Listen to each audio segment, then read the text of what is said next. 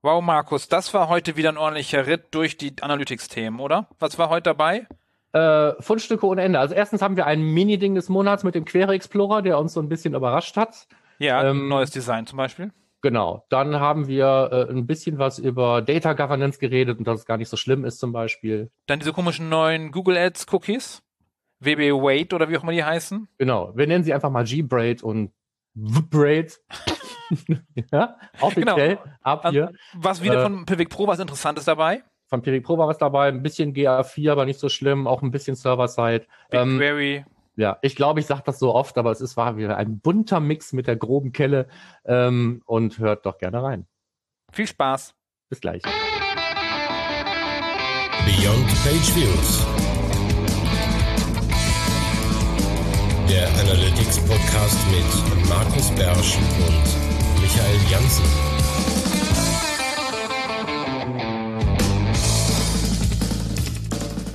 Herzlich willkommen zur neuesten Folge von Beyond Page Views, deinem Lieblingspodcast für rund um alles in der Webanalyse etc.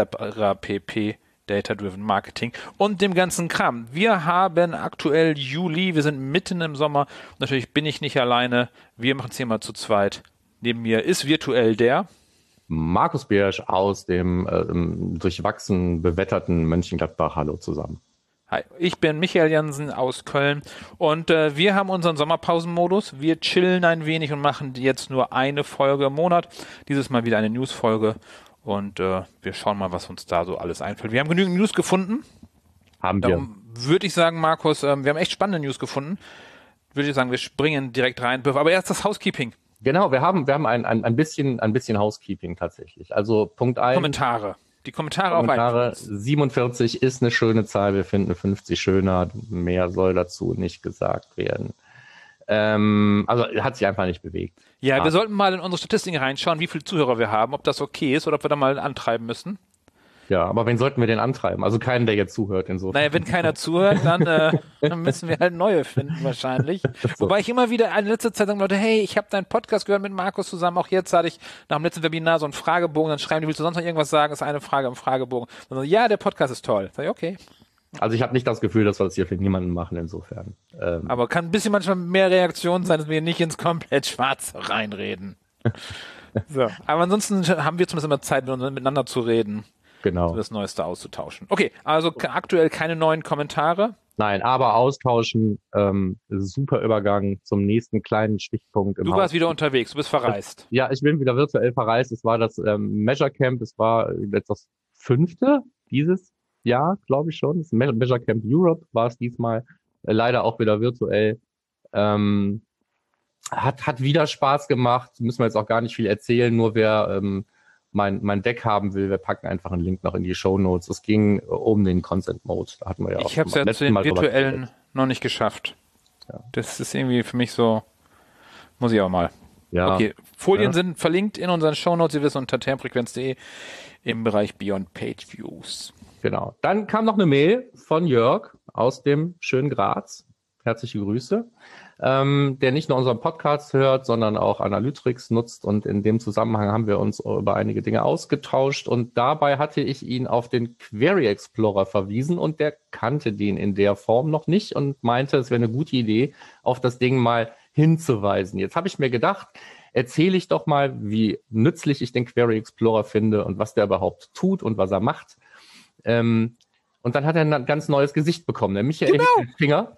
Genau. Und, ähm, Alles so, neu. Ja, alles neu. Ich mitten ähm, im Seminar, so hier und das ist Nee, das ist ja nicht, das sieht ja ganz anders aus. Ja, so. Äh, also fangen wir ganz von vorne an. Der Query Explorer, was ist das? Ähm, das ist eins der ähm, zahlreichen Tools, genauso wie der URL-Bilder und sonstige Geschichten und ähm, wo man, wo man Measurement-Protokoll-Hits zusammenbauen kann auf äh, AppSpot äh, von Google betriebene kleine Tools, die ähm, APIs nutzbar machen. Und der Query Explorer ist ähm, ein Tool, mit dem man sich Anfragen an seine Google Analytics Daten zusammenbauen kann, die ausführen kann und das Ergebnis kommt dann halt direkt im Browser ähm, zustande. Ne? Das heißt also so API-Nutzung light. Und ich habe es ähm, immer und gerne genutzt, um mal kurz irgendetwas nachzugucken, was nicht in einem Standard-Report ist, weil es mit einem Query Explorer tausendmal schneller ist, als sich einen neuen Report zurechtzuklicken in Google Analytics. Und ich habe es auch genutzt zum Beispiel, um mir bestimmte Sachen wie nachzuschauen, ob ich irgendwelche neuen Spam-Quellen gefunden habe, ähm, in drei oder vier manuell getesteten Testprofilen, habe ich mir einfach irgendwelche Links in den Kalender gelegt, wo ich einmal im Monat draufgeklickt habe. Und dann war ich direkt in dem Report, den ich haben wollte, konnte den ausführen und schwupp. Das funktioniert alles nicht mehr. Ich könnte kotzen. Also ich hoffe, ich hoffe, dass, ich hoffe, das kommt zurück. Ja, das Ding ist jetzt zwar jetzt schöner geworden. Es sieht jetzt aus wie ähm, der Query Explorer für, für Google Analytics 4. Das heißt, es ist optisch jetzt irgendwie angeglichen. Aber funktional fehlt dem neuen schönen Ding leider das, was ich so wichtig und nützlich fand. Weil auch dem Jörg hatte ich einfach fertige Queries per, per Link geschickt. Der musste nur noch draufklicken, ausführen und konnte sich zum Beispiel so eine Übersicht von 404 Fehlerseiten und sowas ähm, ähm, an, anschauen. Und ich wollte eigentlich mit dir in der Sendung noch darüber reden, ob wir uns austauschen können, welche typischen Queries man über den Query Explorer gut absetzen kann, um mal schnell irgendwas nachzugucken. Und ähm, das können wir zwar immer noch tun, aber man kann die Dinger nicht mehr vorbereiten. So, das ja. ist der Stand der Dinge zumindest jetzt. Ändert, ähm, und ja. Wenn ihr den nicht kennt, packen wir trotzdem mal einen Link zum Query Explorer in die Show Notes und dann guckt euch das Ding mal an. Es ist nichtsdestotrotz, äh, obwohl ich jetzt gerade so ein bisschen rumgemeckert habe, wenn mir was weggenommen wurde, ähm, ist es natürlich ein nützliches Ding. Ne? Also ihr könnt euch da die Dimensionen, Metriken, die ihr wollt, zusammenpacken. Ihr könnt sogar filtern. Es ist ein bisschen kryptisch. Ähm, aber wer mit, wer mit Regex klarkommt, der kann auch das, sag ich mal. Ja. Das ist ja und ähm, ja, dann kann man da im Prinzip alles machen, was man über die API so abrufen kann an Daten. Ja, und ich bin Hellseher. Wusstest du das eigentlich? Weil? In der nächsten Folge werden wir berichten, dass der Markus Bärsch einen Blogbeitrag gemacht hat, wie man das doch wieder nutzen kann, den Query Explorer. Da bin ich mir sicher. Äh, nee, so, so, so kitzelt mich das nicht. Also. Achso, hätte, hätte, hätte ich gedacht. Also ich nutze meistens den Bereich, also generell die, die DevTools für Google Analytics ähm, für den Dimension und Matrix Explorer, um zu mhm. gucken, was kann ich eigentlich zusammenschmeißen, gerade wenn es darum geht, in Data Studio Berichte zu bauen oder so. Ja. Also wenn ihr dem Link folgt und den Query Explorer aufmacht, klickt euch doch einfach mal da durch die Navigation. Da sind eine ganze Menge andere Tools, die ihr vielleicht auch noch nicht alle gesehen habt. Ja. Jo, okay. Das war dann das Housekeeping mit dem Mini-Ding des Monats, dem Query Explorer, der mich enttäuscht hat bei der Vorbereitung dieser Shownotes. Ja. Äh, ich, und überrascht. Ich, ja. Ich fange ja meine Seminare immer so am Anfang erkläre ich immer so ein paar Sachen und dann sage ich auch immer, und übrigens, äh, es kann heute passieren, dass ich sage, gestern sah das noch ganz anders aus. Und da hatte ich wieder so einen Moment, das tatsächlich so, sehr merkwürdig, ja. Das kenne ich noch nicht. Habe ich, hab ich erst geprüft, ob ich auf der richtigen Seite bin oder gehijackt wurde oder so, aber nee. Ähm, der sieht jetzt anders aus. Und hat jetzt GA, GA4 und UA beides parallel, einfach hier Toggle zum Umschalten. Das ist ganz praktisch, finde ich. Genau. So, dann okay. ab in die Fundstücke. Ab in die Fundstücke. Dann haben wir erst das erste Fundstück kommt aus Frankreich zu uns ähm, von Vissi.fr. Und dann geht es darum, wie man so ein Redirection, wie man so ein, äh, oftmals ja bei Relaunches und so, wie man da dann die Redirections beobachten kann, prüfen kann, funktioniert das alles. Ein relativ langer Artikel, ein Workshop nahezu, wie baue ich mir das mit den KPIs, die ich benötige, selber in Data Studio. Das heißt, wenn ich umleite, wo leite ich um und funktioniert das alles? Ja. Also die Idee ist tatsächlich hier, dass es eine, dass es eine Tabelle gibt, aber die gibt's ja halt oft schon, ne? wo man alte URLs und neue URLs einträgt, ähm, wenn man eben nicht alles einfach über ein oder zwei einfache Regeln weiterleiten kann und auf Basis dieser Tabelle baut man dann eben das Beobachtungsdashboard, wie viel Traffic kriegt noch der alte Kram, wie viel läuft auf dem neuen auf, wie gut läuft der Relaunch. Finde ich eine super Sache. Ja. Ähm, habe ich früher mal sowas ähnliches, habe ich gebaut. Da gab es aber noch keine Blended Data oder sonst irgendwas. Das war in einer sehr frühen Phase vom Data Studio. Da habe ich dann einfach verschiedene Charts genommen und habe die übereinander gelegt. Ja. Habe mich da zwar schlecht bei gefühlt, aber ähm, es hat halt das, das gleiche Ergebnis mehr oder weniger gebracht. Also hier sehr sophisticated mit Blended Data und wie formuliert und formelt man sich den ganzen Kram zurecht. Ähm, cooler Artikel, finde ich. Ja. Muss man natürlich haben wollen. Ne? Also wenn man jetzt viel mit Relaunches zu tun hat, das Ding einmal zu bauen, danach ist es da, ist bestimmt keine schlechte Idee. Ne? Weil wenn man sowieso immer so eine Tabelle macht. Hm. Ist halt so ein SEO-Ding, würde ich sagen. Ist also, so ein SEO also irgendwie sind die Redirects liegen immer beim SEO, finde ich. Ja, ja, ja, im Idealfall schon. Ne? Oder das ist dann der, der wird ja als letzter gefragt. Ne? Wenn so ein Relaunch gemacht wird, alles fertig, jetzt müssen wir nur noch SEO einbauen. Ja, einmal SEO einschalten. Und, und Webanalyse, ne? das macht man aber, nachdem es live ist. Ne? Wenn der SEO sagt dann, jetzt wissen wir gar nicht, ob es besser geworden ist. Ja, alle ähm, auch wieder den gleichen Fall. Es, es passt, passt die Zahlen jetzt so zu vorher? Seit vorher waren gar keine da. Okay. Ja, wir haben unendlich viel mehr als vorher. Okay, das war mein Data Studio Fundstück. Äh, Link ist in den Show Notes. Lohnt sich auf jeden Fall, wenn du ein SEO bist, auf jeden Fall das Genau. zu schauen. Gerade wer viel, viel, viel, viel Relaunches macht, hat es halt auch schon fertig. Mit ein bisschen An Anpasserei kannst du es dann auch so machen, dass es einfach pauschal für ganz viele auf einmal funktioniert. Mein erstes Fundstück beantwortet eine Frage, ähm, die ich, mir selber schon mal gestellt habe. Ja, ich auch, ich auch, ich auch, ich auch. Ja, so machen umfangreiche Container und in diesem Fall eben vor allen Dingen machen so rechenintensive Dinger, machen umfangreiche Regex-Tables, einen Tech-Manager langsam. Eben vor allen Dingen, ähm, als jetzt alle immer auf den Core Web Vitals rumgeritten sind, so ist das jetzt ein Performance-Problem, ja oder nein? Und äh, hier hat sich einfach jemand äh, die Mühe gemacht und hat es mal durchgemessen mit äh, verschiedenen unnötig großen Regex-Tables. Ich hätte bei 800 aufgehört, da hat aber noch mal eine mit 1600 Zeilen und mit 3200 Zeilen gebaut. Ähm, so groß, dass man die im User-Interface überhaupt nicht mehr bearbeiten kann, sondern nur noch per JSON-Import reinbekommt in so einen Container. Und ähm, to make a long story short, ähm, FCP, TTI, SI, LCP, CLS, alle Dude. Aber ich muss mal ganz kurz Habe ich mir so einfach gemacht? Ja, hast du. Ja? Ja, da steht nirgendwo Regex. Nee, steht nirgendwo Regex, steht, Steht nur, überall ähm, nur Lookup-Table. nur Lookup-Table. Ah, okay, war keine Regex-Table. Ja, wir beide benutzen immer Regex-Tables statt Lookup-Table, weil es einfacher ist, ne? Mhm. Ähm, aber im Standard, er sagt erstmal nur Lookup-Tables. Boah, schreib dir mal einen Kommentar, äh, drop mir DM. Okay, da müssen wir den gleich mal eine DM schreiben, sagen, mach das nochmal mit Regex-Tables, bitte. Ja. Also ich hatte schon bei, bei 100 habe ich schon äh, Übersichtsprobleme in, den- in den Lookup-Tables. Ja, nee, dafür sind sie ja auch. Bei, Ja. bei einem Kunden sortieren wir da bestimmte äh, Domains in verschiedene Gruppen ein. Das machen wir mit zwei Lookup-Tables. Man erst in dem einen guckt und dann gehört er zu einer Gruppe, die wiederum in dem anderen guckt. Wenn ein bisschen mehr Struktur drin dass man sich nicht verschreibt bei den Gruppennamen und so. Ja. Also ich habe auch so ein paar auch Regex-Tables, nicht Lookup-Tables, ähm, um, um in so Multi-Site-Containern halt die richtige Property-ID Ja. und sowas rauszusuchen. Ähm, aber ich sag mal so, ab 20 macht das auch keinen großen Spaß mehr. Ja, wir haben da aktuell bei, der, bei den Domains glaube ich, irgendwie 450 drin oder so, Ja. die dann zusortiert werden. Aber ja, aber kein großer Unterschied. Äh, auch die, die wieder Angst haben, boah, der Google Tech Manager Container, der ist so schlimm. Das Beste ist, baut bitte, also nur als Tipp, als Performance-Tipp für den Tech Manager, baut bitte keine ähm, benutzerdefiniertes HTML ein. Die, der Quatsch lädt am Ende und wird am schlechtesten komprimiert. Macht das, wenn überhaupt, dann über die Templates, über die Custom Templates wäre mein, mein Tipp. Weil ich das immer wieder erlebe, dass dann so viel ha, benutzt wird, von irgendwelchen Advertisern da so Krams drin ist. Man kriegt auch vorgefertigte Container mit Custom HTML, obwohl der gleiche Anbieter, den ich jetzt nicht nenne namentlich, auf dem wir gelegentlich aber schon mal rumhacken möglicherweise, ähm, vorgefertigte Container anbietet, in denen dann Custom HTML-Text drin sind, obwohl es für diesen äh, nicht genannten Anbieter Schmeckt Ähm, mal Tacheles, Markus, ich kann schon kaum noch folgen. es gibt doch das Criteo One-Tag, gibt es so. doch als fertigen Tag. ja, So, wenn ich dann da einen Container habe, den ich importieren kann, das ist ja nett, warum wird das Ding dann, dann nicht genutzt? Warum habe ich da wieder Custom HTML drin? Könnte ich kotzen. vielleicht, vielleicht weil die Sondersachen haben. Wir haben Kunden, die haben so Sondersachen, die mit dem One-Tag, der heißt zwar One-Tag, aber du kannst nicht alles damit abbilden. Ja, denke, okay, dann ist, halt, dann ist das nicht das One-Tag. Inga. Ja, das ist Das ist ein. Teil-Tag. Ja? Egal. Okay. Lookup-Tables ruhig benutzen und Drei- vielleicht auch bald ein. Update zu Regex-Tables. Klingt wie Dreivierteltakt. Da muss man auch noch was draus machen. Im, Tanzen im Dreivierteltakt. Schreib's ja auf. Ähm, hier, komm, mach mal Data Governance hier. Ja, Komm super wichtig. Da Data, Data Governance, was ist das eigentlich? Kann man das essen? Schmeckt das lecker? Super wichtig. Ein bisschen Struktur in die Datenprozesse bekommen, heißt das eigentlich, Data Governance. Das klingt immer so nach Enterprise, so groß, so Enterprise-Level und so. Ja. Fängt auch, der, der Beitrag fängt auch so an. ja. Und unten drunter steht, macht ihr doch wenigstens mal eine Liste. Wer kriegt was, wer braucht was, wer verarbeitet was, in welche Tools läuft was.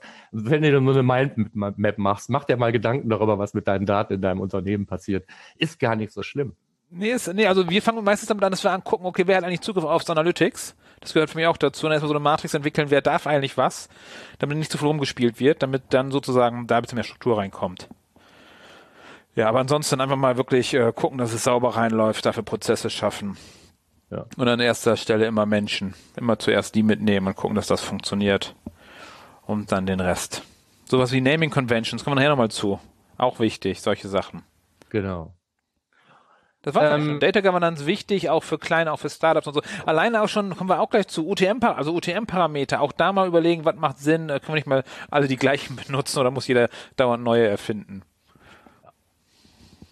Okay, du bist Aber dran. das Oder? wir eben. Genau. Jetzt habe ich, ich habe es mal Heads abgeschrieben ähm, für alle Leute, die die ähm, GCL-ID auslesen und damit irgendwelche Dinge machen.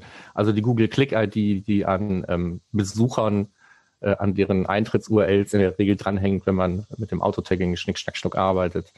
Ähm, die hat zwei kleine Schwestern bekommen, die Google Click-ID, ähm, wegen diesem Act App-Tracking, Transparency-Geschisse in iOS 14. Ähm, und da geht es darum, dass man eben nicht mehr einzelne User, einzelne Klicks auf eine Click-ID zurückführen soll oder will, aber doch zumindest, sagen wir mal, so ein, ähm, eine Conversion, wenn sie denn erfolgt, auf ähm, eine Kampagne oder eine Anzeigengruppe oder sonst irgendetwas, was eben nicht ein einzelner ähm, Klickender ist, zurückführen kann. Und deswegen gibt es zwei neue IDs. Und das ist die GBRAID oder die WBRAID, äh, G-Braid, V-Braid, wie auch immer, äh, W-Braid, Geier. Also das eine ist halt äh, im Web-Kontext und das andere ist im App-Kontext, macht genau das Gleiche. Ähm, die Dinger hängen oft schon teil, teil an, an, an URLs dran, die sieht man also im echten Leben draußen auch schon. Vielleicht fallen sie euch in der, in der Web-Analyse jetzt auf einmal auf, wenn es, wenn es jetzt nichts ist, wo die Dinger entfernt werden. Es muss ja nicht Google Analytics sein. Also wundert euch nicht. Das sind halt so Google Click-IDs, die jetzt einfach anders heißen. Ähm, wenn ihr die selber auslest, müsst ihr jetzt wissen, dass ihr eventuell auch was anderes auslesen und selber irgendwie in Cookies speichern müsst, ähm, wenn ihr euer Conversion Tracking damit betreibt.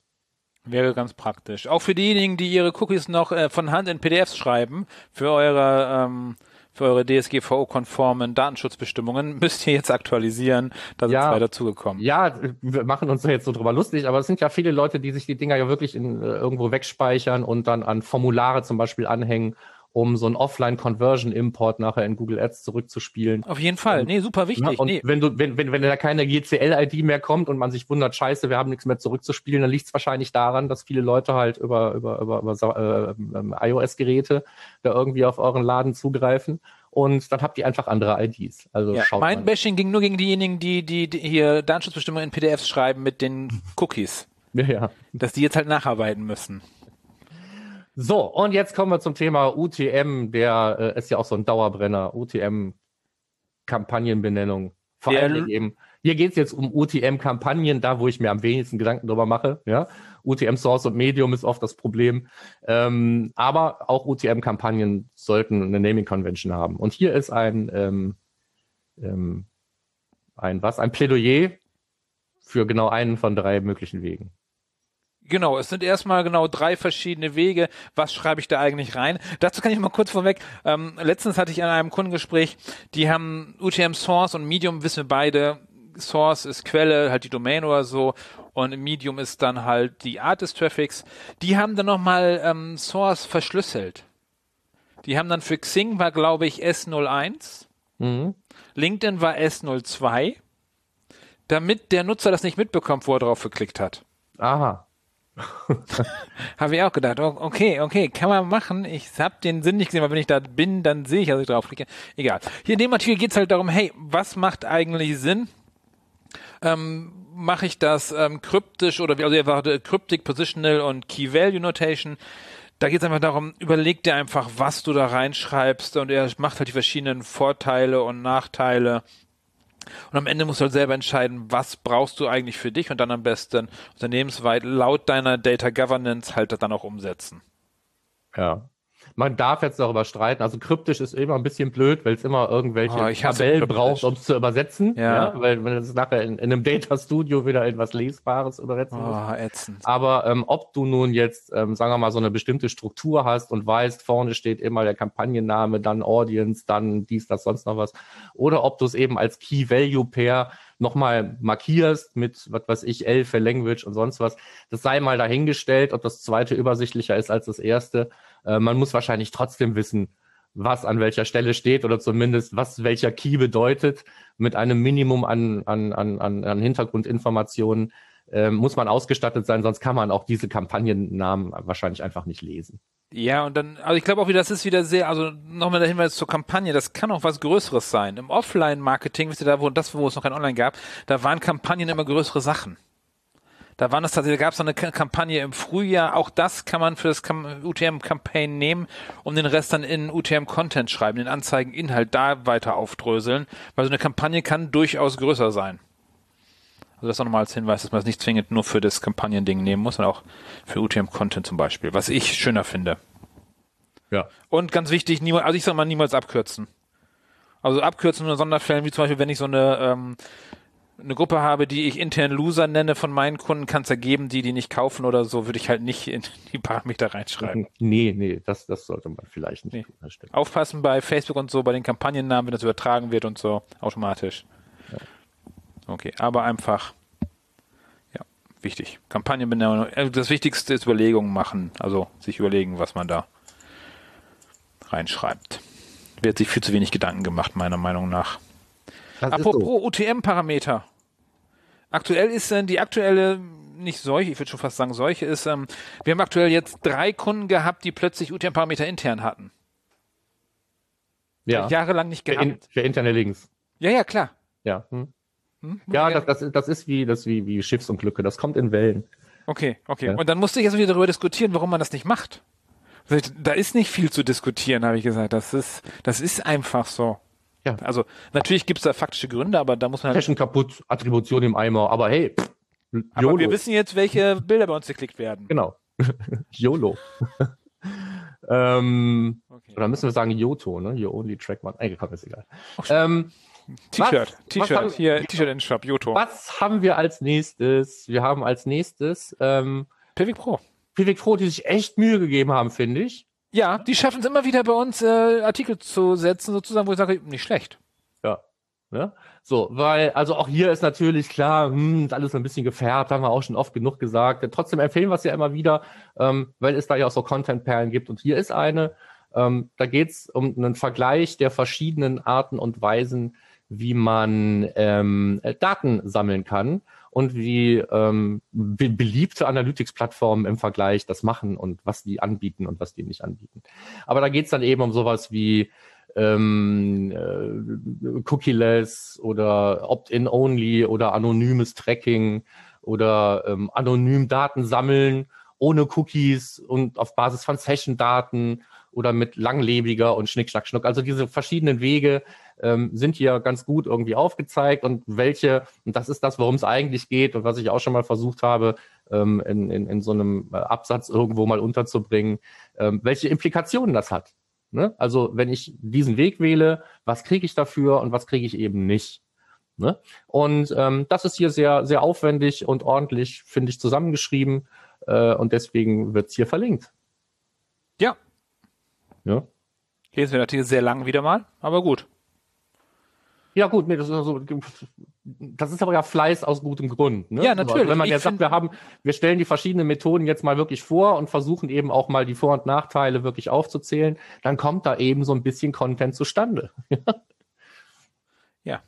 Aber also es ist nichts, was wir jetzt mal eben kurz zusammenfassen können und sagen können, hier, guck mal, sondern es ist eher so ein, fürs, für den Nachmittag ein Leseartikel durcharbeiten. Ja. Gut, nächstes Ding. Bisschen GR4. Bisschen GA4. Ja, da hat sich ja wieder was getan. Es gibt neue Reports und so. Ähm, so langsam wächst das Ding und wird äh, Universal ähnlicher, würde ich sagen. Man versucht Und- auch die Navigationsstruktur irgendwie zu retten und logisch zu machen. Das finde ich auch begrüßenswert. Das finde ich super. Also ich, also ich biete hier immer noch keine Seminare an, weil ich sage, da ist noch so viel im Umbau, es lohnt sich noch nicht, aber dann wäre der, der gleichen Meinung, dass auch der Einsatz noch nicht so ist, dass man es machen würde. Und das sagen sie wieder jetzt plötzlich, zack, erst hieß es, man baut sich alle Berichte selber und zack, kommen jetzt ganz viele Berichte. Ja. Darum. Wer Ja, lange nicht reingeschaut hat, kann wieder reinschauen. Kann wieder reinschauen oder sich eben den, den Überblick hier bei, bei Christa Seiden gönnen. Ne? So der, was ist im Ads-Bereich, was sind da für Reports ähm, Ja. und so weiter und so fort. Ist auf jeden Ja. Fall super spannend. Ähm, übrigens, da ist auch das Ding, was ich beim letzten Mal erwähnt habe, unten drunter verlinkt bei mir, ähm, das GA3 versus GA4, Side by Side, diese Tabelle Mhm. als äh, Download-Zeug. So. Dann haben wir auch mal irgendwann gesagt, ähm, in der letzten oder vorletzten Sendung, ähm, Consent Mode gibt dir halt äh, aus Analytics-Sicht keine Daten. Ne? Mhm. Und, und, und schwupp, tauchten da jetzt irgendwelche Felder im, ähm, im BigQuery-Datenschema für Google Analytics 4 Daten auf, die doch stark darauf hinweisen, dass das nicht immer so sein wird.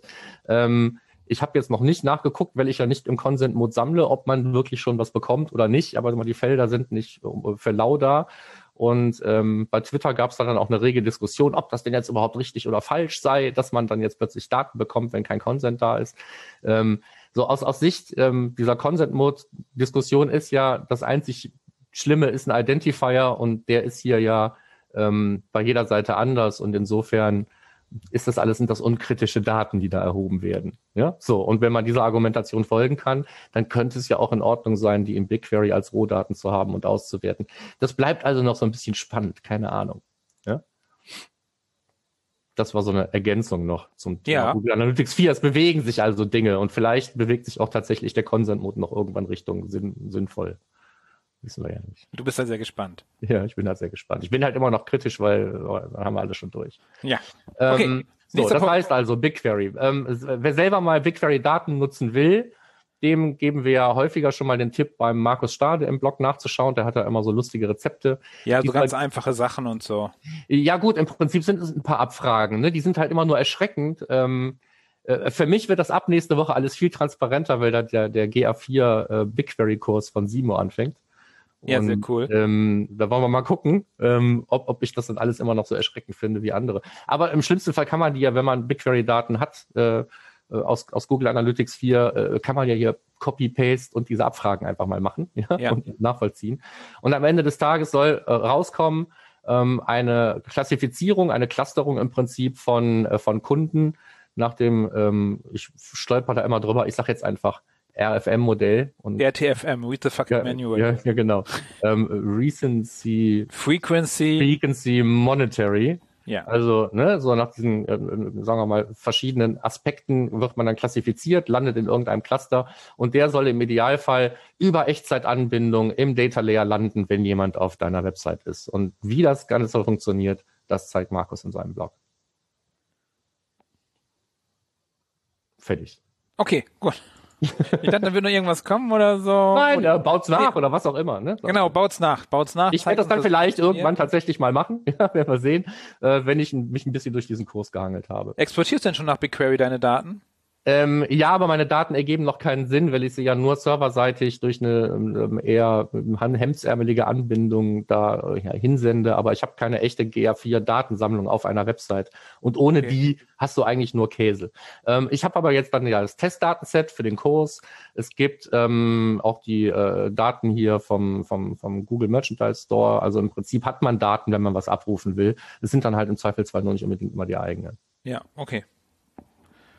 Guti. Dann hätten wir jetzt einen Artikel, so ein Evergreen-Artikel würde ich sagen, so, welche Google Analytics-Einstellungen gibt es? Von der Julia Göntgen von Morefire, ein Artikel zu, wie man Google Analytics auf, für sich selber zuschneidet, das heißt, sowas wie benutzt die für Dimensionen, warum, wieso, weshalb, sowas, ähm, warum macht Channel-Gruppierung auch eine Anpassung der Channel-Gruppierung Sinn, Content-Grouping, äh, dann die Alerts, die benutzen wir Benachrichtigungen und natürlich die Vermerke nutzen.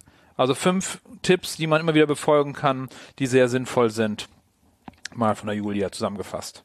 Ja, haben wir ja gerne mal so einen Einsteigerartikel mit Einsteiger-Tipps dabei, wobei weil ich nicht sehe, dass also die Nutzung von all diesen fünf Tipps ähm, etwas ist, was ein Einsteiger jetzt zum leicht fortgeschrittenen Nutzer macht. Also ich sehe wenig äh, Leute, die all das wirklich vernünftig und konsequent nutzen. Das Wir beide dann- vielleicht. Ja. Ähm, Nein, Ja, aber da, da, nutze also, ich das jetzt konsequent? Also, also viel, viel, was ich an Webanalyse betreibe, ist ja eher Spielwiese, muss ich ja. Also für mich selber jetzt, muss ich ja dazu Okay. sagen. Ne? da machen wir tatsächlich mehr. Ja. Äh, nee, aber es sind Sachen, die man tatsächlich im Alltag benutzt und das sind zwar nur kleine Absätze von Julia, die sie geschrieben hat, aber dahinter ist halt immer wieder eine riesen Tür, was die aufgeht. Alleine Content Grouping kann man so viel schöne Sachen mitmachen, sehr schöne Sachen einfach mal wirklich nutzen, einrichten vernünftig. Genau. Das sind auch alles Sachen, die ich regelmäßig einrichte. Also ich habe letzte Woche sowohl für in einem Projekt haben, haben wir uns über Content Groupings unterhalten, in einem anderen haben wir neben UTM-Parametern natürlich dann auch über Channel Grouping geredet und so weiter. Ähm, es ist irgendwo, ähm, hat irgendjemand ein Update gemacht und dann ist vier Wochen lang sind keine Transaktionen mehr im Shop gemessen worden. Es war dann nicht meine Aufgabe, das zu merken, aber man hätte es zum Beispiel mit einem Alert merken können. Dann habe ich gesagt, so, ich, ich kann mir benutzerdefinierte Alerts machen für all meine betreuten Kunden, dann kriege ich jede Menge Nein. Nachrichten. Nein. Ihr müsst es schon selber machen. Ja, so. Ja, und, und, und, und, und all solche, also eigentlich sind all diese Punkte, sind in den letzten, sagen wir mal, 14 Tagen irgendwo bei mir aufgepoppt und wir haben die alle irgendwie mal bearbeitet. ja. Von wegen, hier Transaktionen sind nicht aufgelaufen, dann sage ich immer, ähm, Datenvalidierung entsteht durch Nutzung. Wenn Ja, ja. Vier, vier Wochen lang keiner reingeguckt hat, dann Ja. sind die wohl auch nicht so wichtig. Na gut, jetzt waren wir da drei Wochen von vielleicht im Urlaub, ne? Und dann ist es so ein Mannladen oder wie auch immer. Es gibt immer einen Grund. Ne? Aber mit, Natürlich, Gründe gibt's ganz viele. Einem, ne? mit einem Alert hätte es früher gemerkt. Und Channel Grouping bitte immer anpassen, so dass es für euch wirklich passt. Also ich wüsste keinen, wo das Default Channel Grouping Default bleibt. Das heißt auch übrigens nicht Default Channel Grouping, weil man das nicht anpacken darf, weil das standardmäßig das Tracking ist, sondern Default, weil es standardmäßig ausgewählt ist in den Berichten. Das ist der, das Grouping, was jeder defaultmäßig sieht. Darum bitte anpassen, zumindest für Paid Social. Das ist der Kanal, der am wichtigsten ist, dem meistens schlecht getrackt wird. Ja. Und jetzt, wo Facebook Analytics weg ist, Markus, müssen wir das ja sozusagen in Analytics mit tracken. Ja, Mann, was hab ich Zeit mit Facebook Analytics verbracht in der Vergangenheit? Achtung, Sarkasmus, Klammern. Ich weine immer noch, dass es jetzt nicht mehr da ist. Okay, Artikel von Ähm, Julia ist verlinkt in den äh, Shownotes. Genau, das wäre ja eigentlich meiner gewesen. Du hast feige geswitcht, aber ich verstehe warum, weil der, den du wahrscheinlich auch wirklich versehentlich Ach so. übergangen hast, Oh. ist dieser Kacklink zum Periodensystem. Ähm, den habe ich nur aus einem einzigen Grund da reingetan. Ich kenne diese Periodensysteme. Erklär doch erstmal, was, was, da, was man da sieht. Ja, ähm, man sieht ein Periodensystem der Webanalyse. Nein, von Digital Analytics. Nein, wie, wie genau heißt Google es? Analytics 4. ähm, das, das Google Analytics 4 Periodensystem, genau. So, und warum fand ich es verlinkenswert? Weil ich diese Periodensystem Linkbaits aus allen möglichen anderen Branchen schon kenne. Und hier aber fand ich, es ist so an den Haaren herbeigezogen, Ja. ähm, dass ich gedacht habe, guckt euch das mal an. Und wenn es irgendjemand aus irgendeinem Grund wirklich sinnvoll findet und sagt, so, das ist echt mehr als Zeitverschwendung, dann lasst es mich doch bitte wissen. Naja, die Inhalte sind halt keine Zeitverschwendung, Markus. Ähm, wel- welche Inhalte? Du meinst, ähm, Wenn man draufklickt. Wenn man man draufklicken, Ja, und, und dann ist es sinnvoll.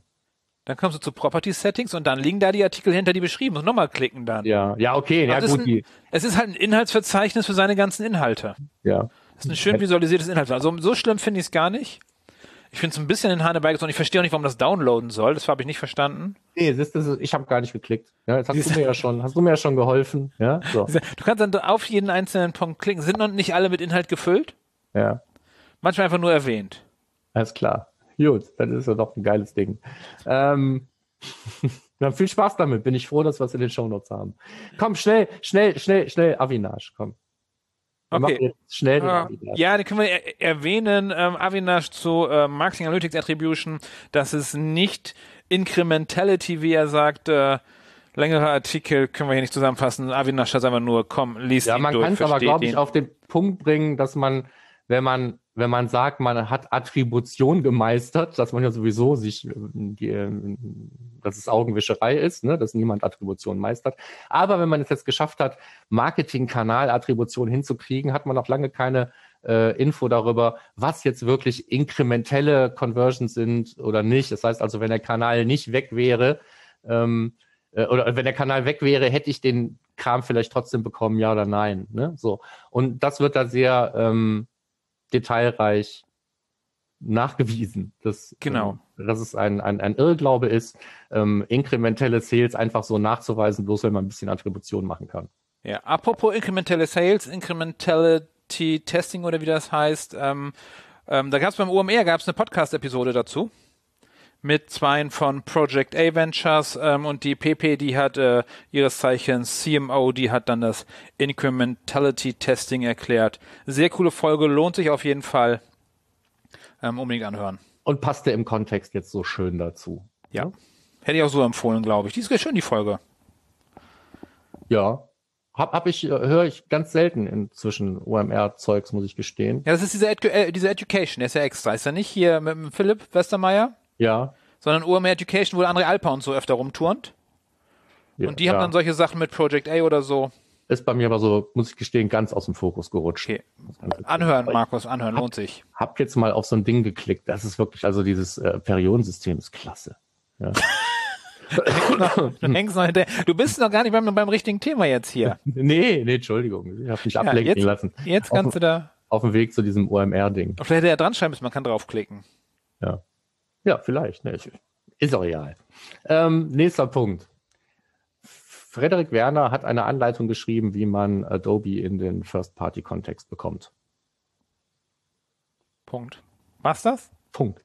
Ja, im Prinzip war es das. Das ist eine Anleitung, ne? welche Schritte man zu gehen hat, um, um, ja. um First-Party-Tracking, First-Party-Endpunkt, First-Party-Daten, First-Party alles machen kann. Okay. Ähm, ich finde, irgendwann haben wir schon gesprächiger als heute, Markus. Ja, tut mir leid, aber ähm, ich habe es nicht nachgebaut, ja, so. Aber ähm, äh, für Leute, die mit, mit Adobe ähm, arbeiten, ist es ja vielleicht tatsächlich ein Thema, ähm, das Ganze zu machen. Und deswegen finde ich es ja auch verlinkenswert. Aber ich habe dazu keine große Meinung. Ich finde First Party immer gut. Ja. First Party Kontext. Ja, und ja. deswegen muss es für Adobe auch gut sein. Und deswegen finde ich es gut, dass es jetzt eine Anleitung gibt, wie es geht. gut. Also es geht Richtung, also finde ich ja so ein bisschen weit wie der äh, Server-Side Tech Manager dass man wieder auf eine Subdomain geht und da was macht. Ja. Würde ich so ganz einfach sagen. Ja, gut. Stimmt. Ja, wenn, man, wenn man ein Web-SDK verwendet, ne? Also im Prinzip werden da, werden da Requests irgendwie weitergegeben. Ja. Und ähm, ja, aber deswegen hast du noch kein Server-Side-Tagging, glaube ich. Aber das. Nee, aber wie der Container, der macht ja auch eine Weiterleitung, nicht nur, macht ja auch die Weiterleitung vom, äh, vom normalen Data Layer, sozusagen das Tracking umleiten. Das meine ich damit. Ja.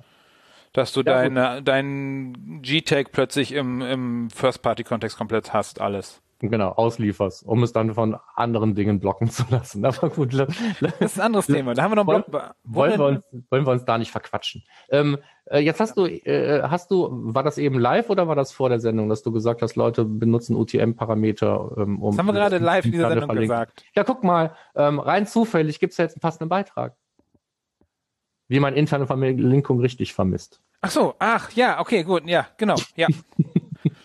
ich habe mich nur gefragt, okay, ja.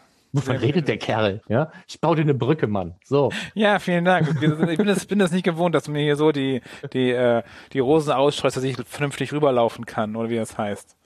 Ähm, ja, ähm, genau. Die Michaela Lienhardt erklärt, wie man interne Links tracken kann. Das heißt, wo sie auftauchen, was man damit macht, ähm, ähm, wo man klickt und so ja, ganz viel, äh, dass ich auswerten kann. Der Auswertungsteil geht mir ein bisschen zu kurz, finde ich, bei ihr. Ja, aber es ist ja trotzdem schon ein Riesending geworden, ne? Wenn man jetzt ja auch, also sie macht sich ja immer die Mühe, das dann auch immer schön für Universal und GA4 getrennt aufzuarbeiten. So geht's hier, so geht's da. Ähm, dann wird's halt ein langes Ding. Ne? Und ähm, hier ging es wahrscheinlich tatsächlich eher um die Einrichtung und nicht, was mache ich mit den Daten. Ja. Ja. Ähm, liegt aber vielleicht auch daran, dass viele Leute halt mal wieder danach fragen. Ja, die haben dann, dann, dann denkt man immer, die haben auch eine Idee, was sie damit vorhaben.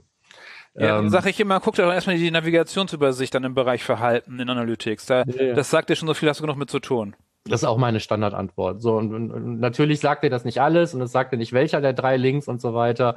Aber fangen wir damit doch mal an, weil wenn die eigentliche Frage ist, wo gehen denn die meisten Leute hin, das ist da beantwortet, ne? ohne dass ich mir da großartig Mühe mache. Ähm, dann gibt's ähm, noch, noch so ein paar Kästen da drin, wo wahrscheinlich noch Inhalt kommt. ja, zum Beispiel den Code kurz erklärt, Doppelpunkt XX. Michaela, wenn du uns hörst, äh, noch, noch weiter schreiben an dem Artikel. ähm, gibt's da noch drei, vier Platzhalter. ja. Ich habe den nicht komplett durchgearbeitet, ähm, aber, aber äh, ich verstehe ihr JavaScript manchmal nicht, warum sie da den Klicktext nochmal extra macht und so. Aber ja, gut. Das wird dann ja noch kurz erklärt. Das werde ich mir mal durchlesen. Also Michael, ich lese mal durch und guck mal, warum du da so viel JavaScript benutzt. Äh, ja. Ja, also gerade wenn man, wenn, wenn du sowieso einmal per JavaScript rangehen musst, um die Link-Position zu ermitteln, um das Ding zu klassifizieren, das war Menü, das war in Content und sonst irgendwas, dann kannst du natürlich den ganzen anderen Kram auch gleich mit auslesen. Statt dir noch zu erklären, wie man 15 interne Variablen aktiviert und die dann dann nutzt oder so. Keine Ahnung, es gibt immer einen Grund. Auf jeden Fall und jeder hat recht. Ja, eben, ne? So. Das ist ähnlich wie, das hatten wir, das hatten wir eben noch zu dem, äh, zu dem, zu dem Morfire-Artikel, ob man, ähm, ob man Paid Search zum Beispiel ähm, in so einem Channel Grouping dadurch ähm, abtrennt, indem man auf Kampagnennamen zum Beispiel geht und sagt, wenn da Brand entsteht, dann ist das irgendwie eine Brandkampagne gewesen. Oder ob man es macht, wie, wie Google Analytics es ja vorsieht, indem man seine ganzen Brandbegriffe einfach einträgt. Ja? So, und dann hast du dann plötzlich dann ähm, deine, also deine, über deine Markenbegriffe dann einen eigenen Kanal geschaffen. Das hat beides so seine Vor- und Nachteile. Ich bin immer nur froh, wenn es gemacht wird. Ja, wenn man sich Gedanken über das. Channel Grouping macht, finde ich auch immer super. Genau, ne? So, und wenn, wenn man dann sagt, wir machen so bei den Kampagnennamen, sagen irgendwie Campaign, äh, Kampagnenname enthält Brand, dann wäre es halt gut, wenn das stringent durchgehalten wird, ne? Und nicht ja. bei dem einen dann Marke steht und bei dem anderen äh, Abverkauf Restposten oder so. Ja? Ähm, aber das ist dann wieder, jedes System hat so seine Löcher. Ja? Und so ist es hier bei Custom JavaScript wahrscheinlich auch. Wenn ich es eh brauche, dann kann man darüber diskutieren, ob man Dinge, die eigentlich über den Google Tag Manager bereitgestellt werden können, ähm, ob ich die dann nutzen sollte oder ob ich das Ding mit äh, ähm, 17 Zeichen JavaScript irgendwie auslese. Ja. Was sie nicht. Gut. Das dazu. Aber ähm, jetzt kommen wir zu den äh, lustigen Dingen im Leben. Genau, kommen wir zu den äh, die einfachen Dinge, wie du wie du äh, die einfach genau die einfachen Dinge. Ja, ich weiß auch nicht, was ich mit einfachen Dingen, wie, wie das in diesen Kontext gelangen konnte. Genau. Also ich habe nämlich hab ich gesagt, ich glaube, glaub, ein Minimum an Planung habe ich gesagt, nicht die. Ja, Minimum an Planung, ja. So, ähm, es geht um um das Thema ähm, Server-Side Tracking, was heute zugegebenermaßen nicht das Fokusthema ist. Vielleicht freut ihr euch drüber. Ähm, dennoch ist es halt bei mir so ein bisschen Fokusthema. Und ähm, ich habe mich da sehr oft drum zu kümmern. Und oft fangen die Projekte an mit, wir wollen jetzt Server-Side machen. Ähm, wie lange brauchst du dafür oder was brauchst du dafür? Oder welche Details brauchst du noch? Ich habe da was Besseres, Markus. Ja. Ich, ich glaube, das kennst du auch. So, wir wollen jetzt dieses komische Server-Side-Tracking machen. Ähm, Michael, stell mal unseren äh, Tech-Manager um auf Server-Side. Punkt. Genau, ja. Ne? Also, dass wir keinen Client-Side-Tech-Manager mehr brauchen, sondern wir machen das jetzt alles serverseitig. Und es gibt immer sehr viele ähm, Ideen bei den Leuten da draußen, was passiert, wenn man jetzt auf Server-Side-Tracking umstellt. Und um das mal so ein bisschen gerade zu biegen und diese Erwartungshaltung mit der Realität, was man tatsächlich machen kann, was man machen sollte, wie viel Aufwand was ist und was nicht, ähm, habe ich versucht, das Ganze mal, ähm, ich sag mal so, ähm, die Essenz von den letzten sieben, acht, neun Gesprächen initial, die ich zu diesem Thema hatte, habe ich versucht, in einen Blogbeitrag zu gießen, um diese ganzen Bereiche, wo die Komplexität entsteht, wenigstens mal anzureißen, ähm, damit man sich da mal Gedanken drüber machen kann im Vorfeld, wenn man sagt, wir gehen jetzt Server-Side. Und am besten auch schon direkt, wir nutzen auf jeden Fall den, den Google Tag Manager dafür, den Server-Side Google Tag Manager, ohne sich Gedanken darüber gemacht zu haben, ob das die beste, die kostengünstigste, ähm, die ideale Option ist. Also da, wird, da wird man oft darum gebeten, mitten in ein unvorbereitetes Projekt reinzuspringen und ganz schnell irgendwie das Ergebnis zu erzielen, von dem man noch nicht mal weiß, wie das denn überhaupt ist, das Ergebnis, was man sich vielleicht als Auftraggeber darunter vorstellt. Und das passiert mir halt, das ist, ist jetzt nichts Unübliches, das passiert in vielen Projekten, aber gerade in diesem, äh, in diesem Kontext Server-Side-Tracking ähm, fällt mir das enorm auf. Und deswegen habe ich gedacht, ist es eventuell hilfreich, so einen ähm, Grundlagenartikel, welche Fragen sollte man sich in der Planung und Vorbereitung und Konzeption stellen, wenn man sagt, wir gehen jetzt Server-Side. Ja. Ähm, den habe ich mal zusammengetragen. Ja, denn Server-Side ist halt, das ist echt ein Brett, finde ich. Das ist ordentlich was. Und äh, also wer, wer jetzt gerade ein Gespräch mit Facebook hatte, die sagen, hey, nutze unsere KPI und so über genau. den äh, du hast Server-Side Ausgaben bei Facebook. Verdammt, da musst du doch die KPI nutzen. Ja, ja die tun ja gerade bei allen größeren äh, äh, Werbetreibenden, also Werbeschaltenden rum und erzählen denen, dass sie auch bitte das serverseitig auch mit einbauen sollen. Ist ja auch schön, funktioniert auch toll, Deduplizierung, schöne Idee, aber es ist halt aufwendiger, als äh, viele befürchten. es ist nicht mal eben kurz schnell umgesetzt. Ja, nee, es ist machbar, ja. Mhm, ja klar. Das ist gar nicht das Ding ähm, das ist für mich oft eher so eine ethische Frage. Ne? So, wenn man, wenn man so all in geht, so wie das gewünscht ist, dann sendest du halt serverseitig erstmal alles, äh, scheiß auf Consent, hast du keinen Consent, hast du halt keinen Cookie, sendest du halt die IP-Adresse ungekürzt und den User Agent String mit und wir kriegen es dann schon hin. Und das ist halt die Frage, sollte man es tun, ja oder nein? Ich würde sagen, nein. Ja, aber das ist ja dann Frage des jeweiligen, der jeweiligen genau. Person, die sie klären muss mit ihrem jeweiligen Daten. Aber auch das ist, ist eins der Themen, die da zumindest mal angerissen werden. Ne? Ja. Ich konnte da jetzt kein Buch drüber, wollte kein Buch drüber schreiben. Ähm, aber das ist so eine Zusammenstellung von, von, von, von, von wichtigen Bereichen, über die man sich Gedanken macht. Ja. Okay, hast du dann mal kurz einen Tipp, ab wann sollte man sich mit Server-Side beschäftigen? Ab da, wo man das Gefühl hat, man könnte mehr haben an Daten, als man jetzt gerade bekommt. Okay, und Oder ab da, wo man- mit Euro? Für Werbebetreibende mit Euro, boah, keine Also Ahnung. wenn ich jetzt 10.000 Euro bei Facebook ausgebe im Monat. Ja. Dann weiß Dann ich nicht. ja. Keine Weiß Ahnung. Nee, habe hab ich so nie drüber nachgedacht. Ja. Aber ähm, ich sag mal, ab dieser fünfstelligen Summe kommt ja auf jeden Fall Facebook und sagt, es macht Sinn. also, das kann man denen dann glauben. Ja, weiß ich nicht. Habe ich mir wirklich nie Gedanken drüber gemacht. Ja, weil das natürlich, wenn man mehr überträgt, natürlich dann die Effizienz der Anzeigen ja erhöhen kann. Ich habe auch, ich habe auch kleine Websites, wo jetzt Server-Side getrackt wird, einfach um, um auch etwas zu haben an Daten, ähm, wenn kein Consent da ist. Das ist ja auch oft ein Treiber. Ja. Ja. Oder wo die Leute sagen, ähm, mir geht's auf den Sack, dass ich meine wiederkehrenden Besucher nicht mehr wiedererkennen kann, weil die Cookies überall aufgefressen werden. Auch das kann ein Treiber sein. Ja. Aber all diese Treiber für sich genommen, jeder einzelne davon ist zu wenig Grund, ähm, jetzt plötzlich irgendwie me äh, mehrere hundert Euro jeden Monat in die Hand zu nehmen, um einen serverseitigen Google Tag Manager Container zu betreiben. Und das ist auch oft gar nicht erforderlich. Und genau das ist das, was ich, wo ich meine, mh, da gehen die Leute oft zu sehr Abkürzungen bei der Entstehung von solchen Projekten. Ja. Genug darüber gequatscht. Sonst müssen wir das ja fast als Ding des Monats hier wieder eintragen. Ähm, Consent Opt-in Rate Optimization habe ich den Link genannt und zugeordnet Link? ist er dir. Ja, genau. Wir, für diejenigen, die es nicht wissen, wir teilen uns nämlich die Links circa immer, abwech immer circa abwechselnd, ungefähr so, wie es passt. Und genau, der äh, sehr geschätzte Brian Clifton, der ähm, auch das Buch Successful Analytics geschrieben hat, ähm, sehr schönes E-Book, lohnt sich auf jeden Fall zu lesen, hat mal ähm, eine Präsentation gemacht oder hat ein White Paper gemacht, äh, wie man den 70% Opt-in-Rate bekommt. Und äh, Brian Clifton ist ziemlich cool in dem Bereich, hat alles zusammengefasst. Lohnt sich auf jeden Fall durchzuarbeiten, sind irgendwie pff, 20 Seiten oder so. Ähm, Brian Clifton sollte man eh auf dem Schirm haben. Ja, wobei ja im Prinzip dann nur drin steht, so das solltest du nicht machen, das solltest du nicht machen, so das ist alles Käse. Ähm, sowas wie ähm, die Leute dazu zwingen, eine Entscheidung zu treffen, ist laut diesem PDF, was man sich auch völlig hürdenlos runterladen kann. Ja, Ja, auch sehr Ähm, schön, ohne, ohne Daten einzutragen. Bin ich ja selber ein Freund von, nur auf der eigenen Seite nicht, natürlich. genau. Ne? Also einfach klicken, lesen, schöne Sache. Ähm, steht ja am Ende eigentlich nur, ähm, mach's den Leuten nicht so einfach abzulehnen. Das Ja. ist eigentlich die, die Essenz des Tipps. Ne? Also geh hin und mach sowas wie Accept All und Customize. Ja. Und mach ja keinen Reject All Button, äh, weil dann klicken die Leute nachher drauf. Ähm, das ist jetzt natürlich jetzt, mh, ist auch eine Möglichkeit, vielleicht auf 70 Prozent zu kommen. Ob das jetzt aber der beste Tipp ist, weiß ich nicht. So richtig Whitehead ist das nicht. Ne? So. Nee, natürlich nicht. Aber natürlich gibt's dann vorher ja auch nochmal die Cookie Banner Performance. Die haben wir noch gar nicht aufgenommen, ne? Vom äh, Daniel Bartonicek. Nein, haben wir nicht. Hast du das schon mal irgendwo ausprobiert? Der hat nämlich ein Skript geschrieben und sowas äh, relativ umfangreich, äh, wie man die Cookie Banner Performance mit dem Google Tag Manager auch noch tracken kann und BigQuery reinschreiben kann und auswerten kann und so. Packe ich mal direkt dahinter als Link, ne? Mach das mal. Das passt sehr schön. So, noch direkt dazu.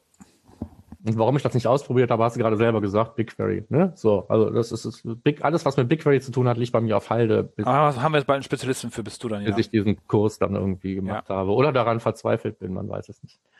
Ähm, so, was haben wir noch? Ach so, ja, einen kurzen Tipp. Ähm, wenn wir ja schon über Facebook-Tracking parallel Client-Server geredet haben und über Event-Deduplizierung, das Ganze geht über eine Event-ID. Und ähm, ich habe da schon sehr häufig ein ähm, bestehendes Variablen-Template verwendet und bin jetzt zum ersten Mal an einen Punkt gestoßen, wo mir das nicht das gegeben hat, was ich haben wollte. Ähm, lange Rede, kurzer Sinn. Dieses Variablen-Template zur Deduplizierung, zur, also zur Bildung einer, einer eindeutigen Event-ID für jedes Google Tag Manager Event funktioniert wunderbar ab gtm.start. Jetzt gibt's aber eine ganze Menge Dinge, die passieren können vor gtm.start. Und dann ist diese Variable nicht hilfreich und deswegen habe ich eine eigene gebaut. Das heißt jetzt also nicht, ey, jeder, der das andere Ding benutzt, soll jetzt meine benutzen. Doch, sofort umstellen, alle. Nein, aber das soll bedeuten, wenn ihr das andere Ding nutzt, dann schaut mal, ob ihr wirklich eindeutige Event-IDs versendet oder also ob wirklich alles erst ab gtm.start bei euch passiert. Passiert es vorher, gibt es jetzt eine Alternative. Das ist sozusagen ein Service-Hinweis. Genau, und dafür noch die Info, wenn ihr an Facebook Daten übertragt über das Server-Side-Gedöns mit so einer Event-ID, ähm, dann dürft ihr über den gleichen Events nicht äh, das nicht nochmal übertragen. Also nicht zwei Sachen an Facebook über einen äh, Data Layer Event schicken. Nee, genau. Ne? Aber du könntest, du könntest auf die Idee kommen, dass du ein Pageview schickst. Und, Und beim ein Lead-Event zum Beispiel, weil es ein bestimmter Pageview ist. Genau, machst eine Conversion draus dann dafür. Genau. Das ist beim doppelten Tracking wäre das blöd. Musst du dir einfach dann ähm, im Prinzip entweder einen, einen Hilfstag bauen, um dir was in den Data Layer zu schießen, oder du baust dir eine Triggergruppe, dann hast du nämlich plötzlich ein neues äh, Event. Ja, genau, aber das muss man halt, Ne? So, und dann nimmst du dir als Triggergruppe nur diesen einen Trigger rein. auch schöne Idee, ja. Gibt immer einen Workaround. Genau, darum nur zur Info, wenn dann nämlich Facebook meckert, habt ihr genau das Problem, dass ihr dann gleichzeitig was schickt. Genau. Dann haben wir noch eine schöne Timeline. Achso, das ist für mich wieder Privacy Sandbox. Wie stellt sich Google das mit diesem Internet vor und mit Privacy, weil die sind ja so Privacy fixiert. Die hätten ja gerne, dass jeder möglichst wenig getrackt wird und so. Natürlich nicht. Aber die stellen vor, wann sie sich wie was vorstellen und wann das Netz dann endlich komplett grün ist. Genau. Nämlich 2023. So, Ja, aber, läuft, läuft aber grün, grün heißt nicht, dass da schon alles nicht getrackt wird. Weil es ist nur die Transition Period Stage 1. Aber trotzdem schön, dass es grün ist, finde ich. Ja. Ne? So, aber dann ist alles fertig, dann gibt's keine Fragen mehr zu Flock, Fletch und dem anderen Kram, dann ist Nee. das alles geklärt. Ich bin mal gespannt. Ja, so, man müsste eigentlich jetzt hier mal so einen Printscreen machen und in einem Jahr mal gucken, was davon noch übrig ist. Ja, machen Ja. wir mal. Packen wir die Show Notes im Printscreen? Ja, machen wir. Okay, cool. Zack. Ich habe auf Drucken gedrückt. Sehr gut. Dann haben wir als nächstes eigentlich nichts mehr außer der Simo-Ecke. Da ist aber wenig drin dieses Mal, Da Markus. ist wenig drin, aber es ist heftig. Nämlich in der Simo-Ecke ist diesmal die ähm, äh, für die einen oder anderen wahrscheinlich gute Nachricht, ähm, dass man jetzt äh, mit dem Server-Side Google Tag Manager auch Google Ads Conversions tracken kann. Ähm, ja, vorher auch schon, hast ja bewiesen. ging vorher auch schon, ist aber mehr oder weniger ein Hack. Jetzt geht's eben offiziell mit einem offiziellen Template und das Ganze ist auch, ähm, äh, sagen wir mal, über wirklich krude Umwege ähm, remarketingfähig, ja, ähm, weil das eben nicht sowas ist wie so ein typisches Tag, was dann irgendwie nur dann, nur dann was serverseitig an den anderen Server sendet und sagt, hier ist gut, sondern dann kommt dann in der Antwort auch noch irgendwie ähm, kommt dann noch die Aufforderung an das GTEC-Skript im Browser zurück, noch einen Ping abzusetzen. Und der wird dann vom GTEC, was extra dazu in der Lage, äh, in die Lage versetzt wurde, irgendwelche Beacons nochmal irgendwie rauszufeuern als äh, Ergebnis einer, einer Antwort eines Tracking-Aufrufs, sendet dann nochmal was raus, damit du dir noch schnell einen Double-Click-Cookie einfangen kannst, solange es noch Third-Party-Cookies gibt. Also ganz, ganz wilde Story, was die da gebaut haben. Versteckt sich Ähm, das im Conversion-Linker, der Schweinkram? Äh, nee, das versteckt sich ja gut. Das, der Conversion Linker wird einfach nur gebraucht, um, um, die, um die ID bis zum Conversion-Punkt zu transportieren. Weil du hast ja eventuell keine ID. Deswegen Ja, brauchst du den Conversion. also ich fand's halt spannend, dass sie den in den Server-Side gepackt haben, den Conversion-Linker, deshalb nur. ja, ja gut. Der, der, der macht im Prinzip, äh, übernimmt dann diesen Transport. Ne? Ja. So. Also äh, äh, äh, krankes Zeug, aber äh, funktioniert wahrscheinlich. Ja, ähm, ich muss gestehen, ich arbeite da bei den drei vier Leuten, wo ich wirklich ein serverseitiges Google Ads Tracking brauche, arbeite ich erstmal einstweilen mit meinem Hack weiter, weil mir das einfach nach mit Kanonen auf Spatzen. Aber ähm, äh, das ist ähnlich wie diese Consent Mode Geschichte. Wenn man so verbaut, wirst du wahrscheinlich mehr Conversions mitkriegen. Ähm, wie wenn du dir versuchst, äh, über ein Conversion-Fenster irgendwie eine, eine ID zu merken. Wobei ich mir nicht vorstellen kann, dass das hier auch eine Session überlebt oder so. Ne? Also die das ist eine interessante Frage. Was ist, wenn ich morgen zurückkomme und dann konvertiere? Dann kann diese Lösung es wahrscheinlich nicht mehr auflösen. Ähm, Habe ich mir selber aber ein Cookie geschrieben, was ich rechtfertigen muss, dann kann ich es wahrscheinlich schon. Also ob mit oder ohne Ad Storage, da gibt's ja, der hat, äh, Simo hat's ja da noch in allen möglichen Varianten mal äh, auseinandergebröselt, was dann da passiert, was da nicht passiert. Es ist ein irres Ding, aber es gibt es jetzt. Yeah. Ich bin gespannt, wann ich, wann, wann ich, wann ich den nächsten Server-Side Tag Manager habe, wo ich dann auch Ads-Tracking verbauen soll. Da würde ich es dann einfach mit diesem Ding mal machen. Wenn da sowieso GA4 läuft und Consent Mode und alles andere auch, dann gehe ich dieser Diskussion mal aus dem Weg und dann machen wir es mal damit. Okay, cool. Damit wären wir mit unseren Fundstücken durch für heute. Genau. So. Blick auf Sind die ganz schön Uhr. viele News Ah, heute gewesen. Ja, ne, waren, waren auch viele, aber Ja. ist ja nicht schlimm. Darauf Ähm, kommen wir jetzt zu den Terminen. Termine, genau. Termine, Termine. Die machen wir schnell. Ähm, das Ding hier am 21. Juli, das können wir rausnehmen. Das ist einfach drin geblieben, versehentlich. Ähm, also Campix findet statt, haben wir gesagt, ist jetzt im August. Ich fahre hin. OMT so ein bisschen verschoben, findet aber vielleicht auch statt. Wir werden sehen. Ähm, wir haben auf dieses äh, Matomo Barcamp, das in Planung ist, hingewiesen. Ich bin dazu nochmal explizit angeschrieben worden, deswegen habe ich den Hinweis hier nochmal drin gelassen. Ähm, und dann hatten wir die CDP-Serie zu den, bei den Analytics Pioneers, die auch schon angefangen hat. Insofern kann ich das eigentlich rausnehmen. Und wir kommen zur Podcast-Empfehlung. Die Podcast-Empfehlung, die ich beim letzten Mal schon reingeschrieben und dann irgendwie wieder gelöscht habe, ich weiß nicht, wie es passiert ist, die ist weggegangen. Ähm, also Simo hat auch einen Podcast jetzt, ja, weil das war ja so eine Formatlücke, die er noch hatte. Also hat er jetzt einen gemacht. Und Hat er ähm, Video? äh, ich höre es im, im, im Podcast. nee, nee, weil du sagst, es wäre eine Formatlücke. So ein YouTube-Channel hat er auch noch nicht, oder? Äh, ich weiß nicht, ob er einen Channel hat, aber es gibt ja genug Videos von ihm, insofern, ja, so. Ähm, aber ähm, dieses äh, Technical Marketing Handbook ist für mich, finde ich, auch empfehlenswert. Das erste Ding war schon gleich harter Tobak, weil es um Core Web Vitals geht.